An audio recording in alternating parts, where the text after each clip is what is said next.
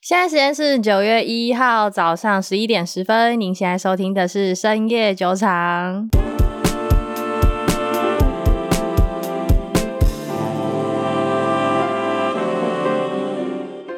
Hello，大家好，我是 Raina。Hello，大家好，我是 Maggie。呃，我们这集要来录一些比较特别的东西。嗯，虽然说大白天的录。嗯，这样子的内容好像有点，你不要讲的好像很可怕一样，好不好？没有，不是啊，因为我一直觉得我们今天要来录的内容，感觉比较适合就是边喝酒啊，然后晚上的收录啊，并不是说什么太过激的内容，只是我们想要介绍一些美国比较特殊的公司，嗯。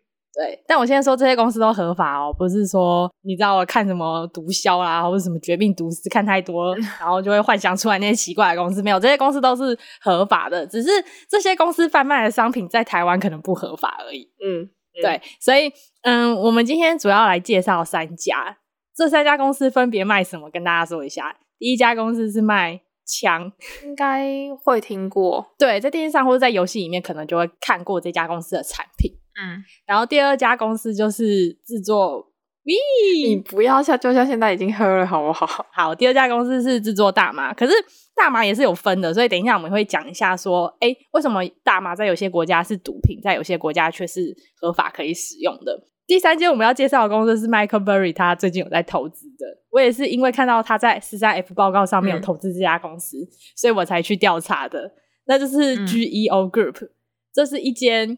营运私人监狱的公司，，OK，所以听到这边大家应该会蛮有兴趣的。我们今天就要讲一堆奇妙的公司。第一家公司其实也是 Maggie 推荐给我的，算推荐吗？嗯，应该算让让你知道这间公司在干嘛的。第一家公司叫做 Smith and Wilson，那它在美国的股票代号是 SWBI。嗯，这家公司呢，他们做的就是枪，很多枪，guns，lots of guns。对。然后这家公司，它其实在一八五二年就成立。嗯，它公司的名字是由两位创办人，一个叫做什么 Horace Smith，另外一个叫做 Daniel B. Wesson 的姓氏组合起来。这两个人他们不是单单的职业家而已，他们也是发明家。那这家公司当初会成立，是因为他们拿到了一个枪的专利，然后他们有改良这把枪，这把枪叫做 Volcanic Repeating Arms。中文翻译就是火山重复壁。这个枪的话呢，大家在什么西部牛仔片可能会看过，它长得有一点点像左轮，又有一点像散弹枪，有点像小把型的散弹枪。嗯，具代表性的游戏应该是《辟邪狂杀二》，里面就有一支枪，它就是叫做 Volcanic Repeating Arms。这把枪它有什么样革命性的发明呢？以前的步枪大家应该有看过电影。他们都是要把那个黑色的火药倒到枪管里面，它才能够发射嘛。嗯，那这把枪的话呢，它是可以直接装子弹之外，它还可以连续发射。嗯、就你不用射击一次之后，就要再填弹药，然后再射击，它可以连续射击。嗯，Smith and Wesson 就是靠着这把枪发家的，但是他们并不是靠这把枪变得很有钱。他们主要贩卖的枪支成名作，对，成名作是左轮手枪，所以如果你们去他的官网，就可以看到超级多，lots of 左轮手枪。哎、欸，左轮手枪英文叫做什么？Revolver，对不对？我不知道、欸，哎，我真的没有研究枪。中正纪念堂那边有一家酒吧叫叫叫做 Revolver，左轮手枪的英文是 Revolver，然后一般我们知道的那种自动手枪叫做 Pistol，嗯，所以就让大家分辨一下。像好像我们在什么枪支教学，这个 revolver 手枪呢，大家应该都有看过它的长相吧？就电影里面超级常出现呐、啊，比如说玩什么俄罗斯哦，俄罗斯的转盘，对，玩俄罗斯转盘，那就一定是用左轮手枪嘛。那这个左轮手枪其实不是他们两个人发明的，不是 Smith and Wesson 发明的，它是由一个叫做 Rolling White 的人发明。嗯，对，只是那时候 Rolling White 他发明的左轮手枪不是用子弹，而是用火药粉。嗯，就不是像现在你们在电影里面看到他装一颗一颗子弹。一八五六年的时候，Smith and Wesson 就跟那个 White 签订了一项条约，就是跟 White 讲说，你发明的左轮手枪的原型可以给我们使用，哦，那我们也可以去改良这把枪。那反正我们每卖出一把枪，就给你零点二五美元的特许使用费。对，所以就等于说 White 就可以自己不停的赚这个特许使用费，但是 White 本人他要自己去维护他自己的专利。意思就是说，是个发明左轮手枪的人，他要自己去监视，说其他除了 Smith and Wesson 以外的公司都不可以去生产左轮手枪。嗯，很聪明的一个做法。所以就等于说，Smith and Wesson 他们因为这个协议可以生产左轮手枪，生产到爽，就全全市场只有他们在生产。因为其实专利权的保卫战、嗯。真的是一个超级麻烦的东西，嗯，然后他们把这个超级麻烦的事情丢给那个发明左轮手枪的人去管理。因为这个专利，所以 Smith and Wesson 他们就卖了超级多枪，也在美国市场打响了名气。而且刚好那个时候正值一八六零年代，那时候发生了南北战争，那很多人民啊跟士兵为了自卫，所以他们就买左轮手枪。然后那时候枪支的订单远远超过了工厂的产能，也是在那个时候趁势。扩展了生产的工厂，然后在这个时候，同一时间，其他的公司当然也会眼红嘛，想说啊，不能只有 Smith and Wesson 那边赚啊，现在这种时候，大家这么需要枪支，我们也要来生产，所以其他制造商当然也想要生产左轮手枪，但这个时候呢，会被谁挡住？被那个 White，嗯，对不对？因为他们已经签了合约，不能给其他人去制造左轮手枪，嗯，所以呢。外资他为了维护他的权益，就对这些制造商提起了大量的诉讼。那我们都知道，打官司就非常花钱。外资他因为打这些诉讼，所以他就破产了。对，所以我就说，真的是一个 把成本成功转嫁给别人的商业模式。我觉得超好笑，他真的超可怜，超好笑。而且你知道，外者还被美国政府告，你知道为什么吗？因为美国政府觉得说，这样子搞你的专利，害其他制造商不能够制造左轮手枪之外，也不能改良左轮手枪，所以将会阻碍美国武器的发展。嗯，所以美国政府就搞 White，反正 White 后来就破产。Smith and Wesson 因为 White 破产，所以这个合约就没了。那可是这个时候他们已经霸占市场了，真的是，所以他们现在就是一个呃，我霸占市场，而且我还没有合约绑定的状态。嗯。所以某方面来说，我觉得他们不只是发明家，他们真的是非常厉害的智谋家、商人。后来在南北战争结束之后呢，因为掌上型的左轮手枪需求下降，所以 Smith and Wesson 就开始研发那种重型口径的左轮手枪，叫做 Model 三嗯，不是特斯拉的那个车哦，嗯，就是枪支的 Model 三并且它是以子弹发射的，等于说民间这边的需求下降之后，他们就改卖给政府那边的市场，嗯，这就是。呃，Smith and Wesson 他们变得很有名的一个发家史，我这边简单科普一下好了，这样算科普吗？就是有些人可能会问说，哎，那为什么他们专门是卖左轮手枪，而不是卖自动手枪或是半自动手枪？那自动手枪大家应该有看过吧？它就是要那个上膛要那样子，嗯，在上面这样咔咔两下，然后才能上膛的那种自动手枪。Smith and Wesson 他们在官网上面也有卖，但是很明显卖的种类就是比左轮手枪还要少非常多。那主要有两个原因，第一个是左轮手枪它本来就长得比较好看啦，所以收藏价值比较高。因为 Smith and Wesson 它是专门要卖民间嘛，它是 B to C，它不是 B to Government。对，所以在外形设计上面，他们当然也要符合市场上的需求。那第二个的话是，呃，通常怎么样的人会想要买枪，就是为了可能自卫嘛。左轮手枪，它虽然说不能够射得很远，但其实基本上十五公尺以内还是可以有基本的准度跟有基本的射程。然后再来是因为左轮手枪它的威力比半自动手枪或者自动手枪还要少很多，所以就算你在近距离不小心射到人了，但可能就是死亡的几率会比较低。嗯嗯，因为毕竟只是要自卫嘛，你不是要置人于死，你只是想要保护自己而已。再来的话是。左轮手枪它比较不容易卡弹夹，嗯嗯，大家可能在电影里面会看到有一些什么特务，他们无时无刻就在那边清自己的手枪，有没有？就把它全部拆解开来，然后在那边清里面的弹夹或是那个手枪的一些零件。哦，因为如果你不去保养的话，它就很容易卡夹，或是你的手枪可能直接会爆炸。但是左轮手枪比较没有这种问题，因为它的组成比较没有那么复杂，它就是。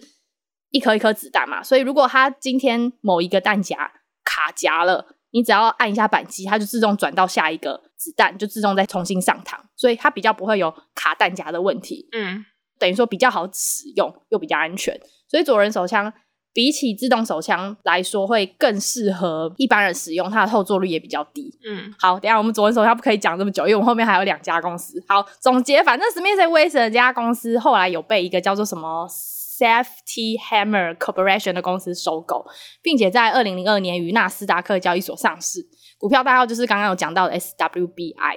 嗯。但是呢，这家公司虽然说看起来好像很酷，卖枪等等的，但我们都知道枪械一定会有一个风险嘛，就是政治风险、政策风险。因为你拿的那个专利是基本上是国家给你的，对。如果你们有利益上的冲突的话，你的专利就很有可能就会被取消。再来是，呃，我们知道美国现在分民主党跟共和党，嗯嗯嗯，一党是拥枪派的，然后一党是完全反对枪支派的，嗯嗯嗯，对。所以两个政党谁负责执政的时候，这间公司的股价就会有所反应。然后再来的话是社会性的一些风险，大家知道，二零一八年美国的佛州发生一个非常严重的枪击案件，嗯，是一个十九岁的高中生杀去校园里面，拿着步枪扫射，然后好像死了非常多人吧。那个高中生拿的步枪就是 Smith and Wesson 他们家研发的 AR 十五式步枪，所以那一起事件之后呢，公司的销售额下降了百分之三十八趴左右。我记得那时候美国政府就有明定一些呃枪支条例的规范。所以就等于说，可能民众更不易去买到枪支。其实这些规范在每一个州都有不同的规定，嗯、因为美国、嗯、我们知道是 United States 嘛，它就是联合政府，对对对，所以每个州会有不一样的规定。那直到现在，美国最大的枪支制造公司还是 Smith and Wesson 没有错，但嗯、呃，就像我们刚刚讲的，他们所卖的东西就有政策风险，也比较有争议性，所以。呃，如果你真的要投资的话，我真的就觉得是热透股心态啦。而且它会有一个很大的周期循环。嗯，就比如说，就是政策动荡，或者是地缘政治的风险，或者是战争风险，这种东西都会属于它的一个周期性循环的东西。嗯嗯嗯嗯，对。像像我，如果我们投资的话，一般就是可能有一些社会事件发生，会小小去试一下。比如说之前那个弗洛伊德事件的时候。嗯，对啊，或者是当初那个川普在选总统的时候，那时候这间公司的股票的股价也是有小小涨一段，只是买个短期开心的啦。嗯，不会想要去长期持有，或者是你可以把它当成一个指标。我当初是这么用的。你怎么把它当指标？就是当你看到这间公司它的股价开始有人在买入，就代表美国自己国内的整个局势不是很安稳哦，有点动荡。对，那那时候你再去稍微对应一下 VIX 指数，它的波动率多大？然后可能可以去做一些避险的动作，这样。果然是 Maggie，区区一家枪支公司就可以让他看到整个大环境的影响，蛮强的。接着第二家公司，他们卖的东西也非常有争议。嗯，现在在台湾，甚至是呃，蛮多人也有在试着争取这个权益，这个零售商品的权益。对对，那这家公司它就是卖大麻，它叫做 Tilray。那这家公司它是全球性的大麻消费品生产公司，在二零一四年成立，所以嗯，你们会发现大麻公司都是比较近代才成立的公司，因为的确在这之前大麻都是违法的。嗯，那为什么在近十年开始有人会贩卖大麻，或是主张说哦，大麻应该要合法化等等？是因为以前大家对大麻的印象可能就只有毒品。嗯。对，但其实大麻它就是一个纯天然的植物嘛，它就跟吗啡一样，它其实就是一种有麻醉成分的的植物，就等于说是可以当医疗处方之一。嗯，大麻的组成成分主要有两种，一种是有精神活性成分的 THC，中文又叫做四氢大麻酚。那这个 THC 是干嘛呢？总之就是让你嗨。嗯、所以那种毒品的大麻，或是嗯比较好听一点叫做娱乐性大麻，它们里面就很多 THC 的成分。但大麻还有另外一种成分叫做 CBD，叫大麻二酚。大麻二酚它的效果就完全跟 THC 不一样，它是有镇静的效果。嗯，所以现在不管是台湾还是全世界各地在主张的大麻合法化，都会是先从医用大麻开始。那所谓的医用大麻，就是提取物比较多是 CBD 镇静效果的大麻二。就大概科普到这边。好，先说一下，我们并没有。主张大麻合法化或是非法化这样的立场，我们只是根据一些文献跟临床实验来跟大家讲说大麻有这样子的差别。那这家叫做 Terra 的公司，他们制作的大麻除了有医用大麻之外，他们也有贩卖娱乐性的大麻啦。不过这家公司他们蛮厉害的是，它是第一家取得卫生局同意说，哎，大麻的确是可以拿来当做医疗处方的公司。嗯。这家公司在二零一六年于多伦多证券交易所上市，并且在二零一八年于纳斯达克证券交易所上市，股票代号是 TRLY。所以，如果你们有去买什么大麻相关的概念股或是 ETF 的话，应该都会有这家公司。嗯，那他们也是第一家合法向美国出口医用大麻的加拿大大麻公司。嗯，其实呢，他们现在拓增的版图不只是在医用大麻或是在娱乐性大麻而已，他们非常积极的在跟各个其他的食品公司合作。比如他们在上市那年就有跟全世界最大的酒品酿造公司合资一家新的企业，那那家企业就是专门贩售大麻相关饮料。啊，当然里面的成分是 CBD 啊，就是大麻二酚。嗯，所以有点像是说，嗯，以前我们如果想要喝一些饮料让自己镇静或是让自己嗨，可能你就会选择有酒精类的饮料嘛。可是比如说像我就是对酒精过敏的人，我就没有办法喝酒。嗯，那可能他们。研发的这种饮料就可以成为酒精的替代品。哇，这个东西以后会变成考场考场热卖品，所以我非常的期待。我说，如果这个东西真的合法开放的话，它真的会变成考场热卖品。哦，你说，你说一直让自己很嗨什么？没有没有，就是让考生很镇定。哎、欸，其实现在在国外啊，比如说荷兰那种大麻已经合法的地方，嗯。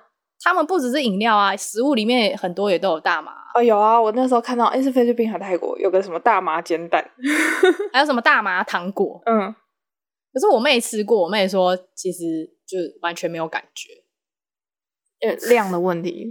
对，可能凡事都是一个量的问题。对，但这边还是要提醒一下大家哦，就大麻它就是你可以把它当成是一种药。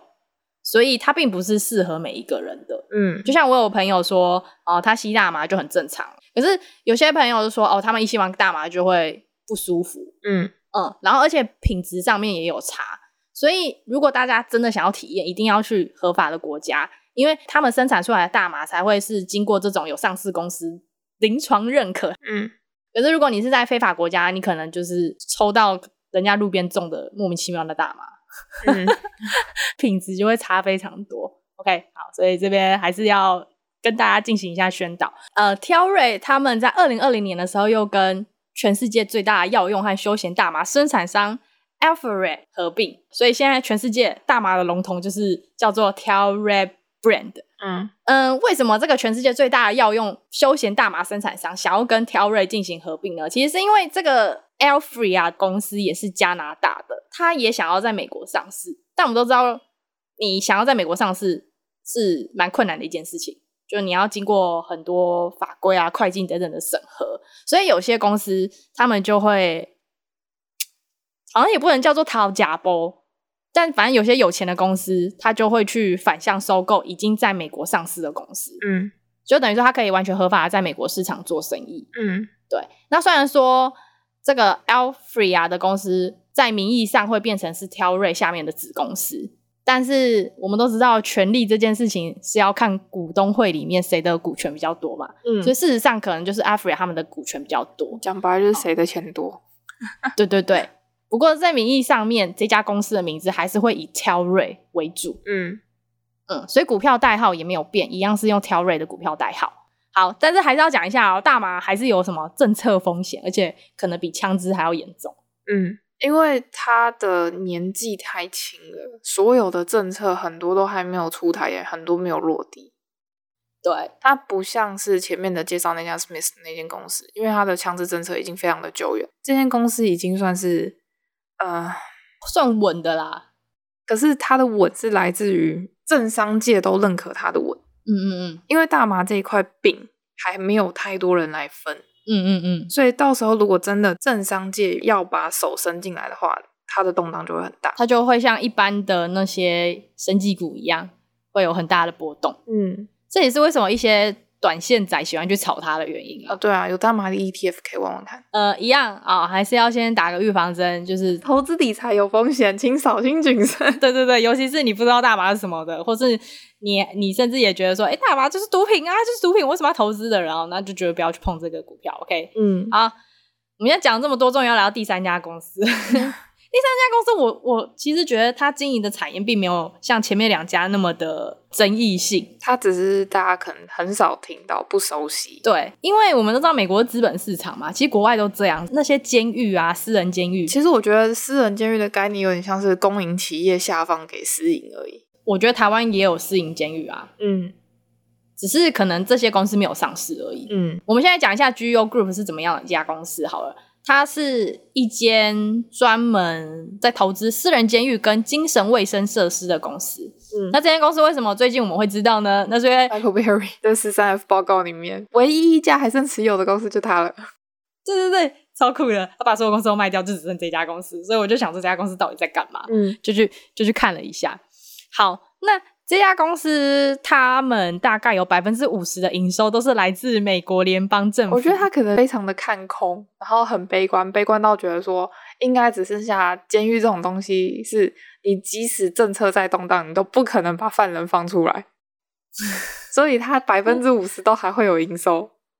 我觉得他 他真的超强的，他真的超强的，他干脆去投资那个什么，呃，那个那个那个那个什么。殡葬业好了，不行啦，没有，这两个是完全不一样的概念哦。你殡葬业是你希望有人会 pass away 或者是 suicide，OK，可是监狱是你觉得是这些人需要被 punishment，不是说他希望更多人被关进监狱吗？没有啦，OK，好。那我们来说一下这家监狱公司他们怎么赚钱的。好了，这家公司有百分之五十的营收都是来自美国联邦政府。它在名义上被指定为是什么样类型的公司？你知道吗？房地产吗？对，它被指定为 房地产信托投资。但是我觉得也是没有错啊。广义上来说，监狱的确是房地产，就只是住户身份比较特别。这是不是另外一种层面上的养地呢？就跟饭店业好像差不多。不能这样讲，饭店业是人家饭店业还有主动营收，监狱是人民的税收变成他们的公司。反反反正就是比较稳的饭店业，可以这样讲吗？不会受疫情影响。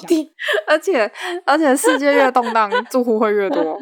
对，住户越多，他们要盖越多间。好地，我们这样讲好地狱哦，这超地狱梗。好，那我我们要讲一下，说这间公司虽然是有一点半公营，所以很稳，但是但是他们有一个非常大的 bug，就是他们非常常被告。嗯，他们超级常被告的，因为我们都知道，在监狱里面的生活一定是不好的嘛，才会被关进监狱嘛。哦，你说狱警的不当对待，对，或是说可能里面设施不好，环境不好，导致可能有囚犯死亡。哎，讲到这个，我想分享一个，我之前忘记是在哪一个地地方看到，嗯、反正就是有一个典典狱长非常酷。嗯，呃，那那间监狱是在沙漠里面，所以就是他们就只有一个棚子而已，就直接睡在外面。然后沙漠大家都知道，就是。你白天跟晚上温差超级无敌大，嗯嗯嗯，所以根本就人间炼狱，嗯嗯嗯。然后除此之外，就是身体上的折磨，还要再加上精神上的折磨。男生全部的用品都是粉红色，超酷！这甜品长超酷，全部都是粉红色。你的毛巾是粉红色，你的洗脸盆是粉红色，甚至你尿尿的地方都是粉红色。嗯，我觉得还不错啊。可是通常就是在那间监狱里面，你男生你就是得用粉红色，就很崩溃哦。所以他们就被告了吗？我都不知道有没有被告啊，好像没有。是哦，哎、欸，可是那还好啊，这间监狱居又是被告哎、欸。哦。可能是因为私人的才敢告啊，如果是公营的谁敢告？我觉得在台湾可能大家会觉得很瞎，就想说啊，你都囚犯啊，就是犯罪被关啊，那你在里面被虐待不是合理的吗？可是对于囚犯的家人来说，就是他当然也不希望他的家人在里面遭受到嗯对对非人的对待。那时候在二零零六年的时候，GEO 经营的监狱里面就有两个囚犯被谋杀，嗯，但是家属就认为是说监狱他们管理有疏忽。然后甚至是说，他们可能在配合调查上面非常的消极，甚至有毁灭证据，才导致这这两名男子死亡。嗯，所以呢，这个家属就跟监狱求偿四千七百五十万美元。哇哦！而且你知道吗？最后判决结果出来，监狱真的赔了他们四千两百五十万美元。有点无奈，不知道该说什么哎。我觉得这家公司是蛮风险蛮大，是因为你看他随便如果有人告他，他就这样子。一口气要撒四千多万美金出去，欸，哎，嗯，再来的话是，他比较难去调整自己的营运方针，因为你不可能今天说，哦，我景气不好，我就要大肆把我的监狱缩减，然后把那些囚犯赶出去吧？不可能。对，所以这家公司虽然说它在营收上面是比较稳，没有错，但相对应来说没有弹性，获利空间其实也没有到很高。嗯嗯，就是。稳稳的，然后这家公司也有非常多争议，因为就有蛮多人权团体就会控告说，哦，可能他们经营的监狱啊，迫害囚犯的现象啊，或是说环境不好，巴拉巴拉之类的。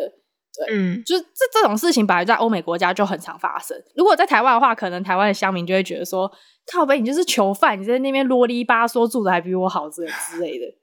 对，可是因为美国他们就是比较注重人权的地方，所以他们还是觉得说，哦，你即使是囚犯，你还是应该要有基本的人权，嗯，这样子。而且他们会蛮常被拿出来当成是选举的旗帜，或是被国会议员盯哦。拿来当枪使，对，结果跟每次要选举的时候，死刑犯就被拿来当筹码。唉，讲到这个就嗯，好，大家知道就好，我们就不讲太多政治的东西了。对，OK，好，所以如果你想要追随 Michael Berry 的脚步啊，想要投资 GEO 的话，就是投资起来是要三十啦。我这家公司不是你们想的那么的稳或是好投资。其实这间公司为什么会上市，也是让我非常好奇。因为通常这样的公司，它其实不需要上市啊。你都已经拿了百分之五十的，是由政府给你的资金，那你何必需要在上市去进行融资的动作？问号问号问号。我其实觉得这家公司很特别，也是因为它经营的项目本来就不太需要上市。嗯，还是有人知道可以分享跟我们。还是要跟大家讲一下，上市的目的是为了你要在市场上面募资更多的钱，嗯，去应用到你的。研发或者是后面发展的部分，对对对对对对，所以比如说像 GEO 这种不太需要扩大发展，就算它真的扩大发展，应该也有政府补助可以拿。应该是政府跟他说啊，我们就监狱不够关了，要再盖一座监狱，那我给你多少补助去盖，然后可能营运上面补多少这种的。对啊，这间公司会上市，我真的很好奇耶，有谁知道啊？快跟我说。OK，那我们是 CS 九塔。如果喜欢我们的节目的话，欢迎订阅我们的频道，并给我们五颗星的好评。那另外不要忘记订阅我们的呃 Instagram 以及我们的 Telegram 频道。OK，那就这样啦，拜拜。